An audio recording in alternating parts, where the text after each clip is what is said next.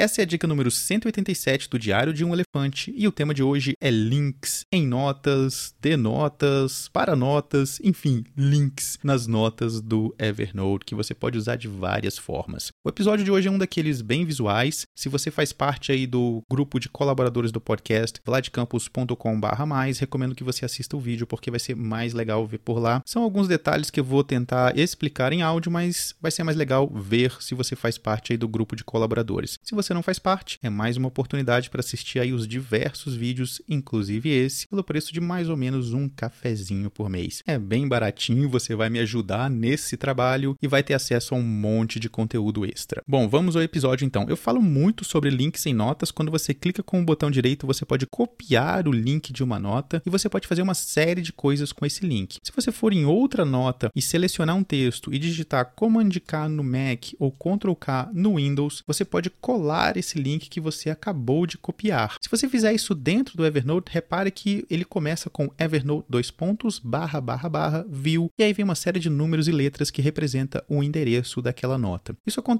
porque você criou o link dentro do aplicativo e ele chama o próprio aplicativo, ou seja, quando eu clico aqui nesse link, ele vai abrir a nota correspondente à nota relacionada à nota da onde a gente copiou o link. Porém, esse link pode ser usado em vários outros aplicativos. Digamos que você seja aí um usuário do Trello, por exemplo. Lá no Trello você pode ir a um cartão e você pode adicionar anexos, attachments. Se você tem uma conta paga do Trello, você vai ver o Evernote aqui nessa relação, onde você consegue ver computador, Google Drive, Dropbox, enfim. O Evernote vai aparecer aqui e você vai poder selecionar conteúdo de dentro dos seus cadernos no Evernote. Se esse não for seu caso, você pode escolher essa área de link e colar o endereço dentro dessa área de link. Percebam uma coisa, ao colar o mesmo endereço, eu não copiei novamente, é o mesmo copiar, eu estou apenas colando fora do aplicativo, estou colando dentro de outro aplicativo, estou colando numa página web, estou usando o Trello na versão web. Então você vai ver que começa agora com https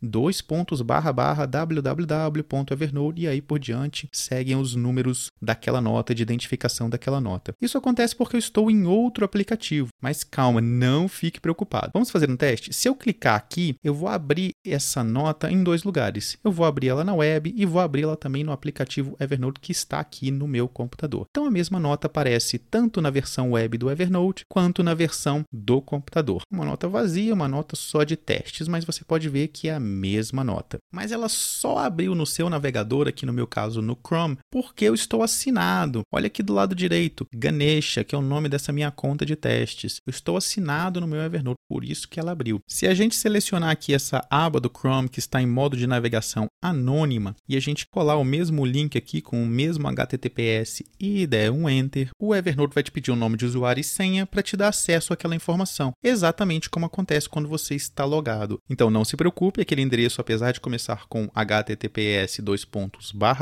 Evernote, ele não é um endereço público, ele só funciona se você estiver logado. Mas o legal de ser um endereço HTTP é justamente isso, você pode usar ele em qualquer outro aplicativo. No caso aqui nós testamos no Trello, mas você pode usar isso em qualquer outro lugar, num aplicativo de gerência de tarefas, enfim, colocar ele em qualquer parte. Essa é a dica de hoje. Use e abuse de links, conecte notas dentro do seu Evernote ou chame essas notas a partir de outros aplicativos na web. Para mais informações a respeito de Evernote, Vlad vladcampus.com e caso você queira contribuir com o podcast e ter acesso a mais conteúdo exclusivo, vladcampus.com/mais. Um grande abraço e até o próximo.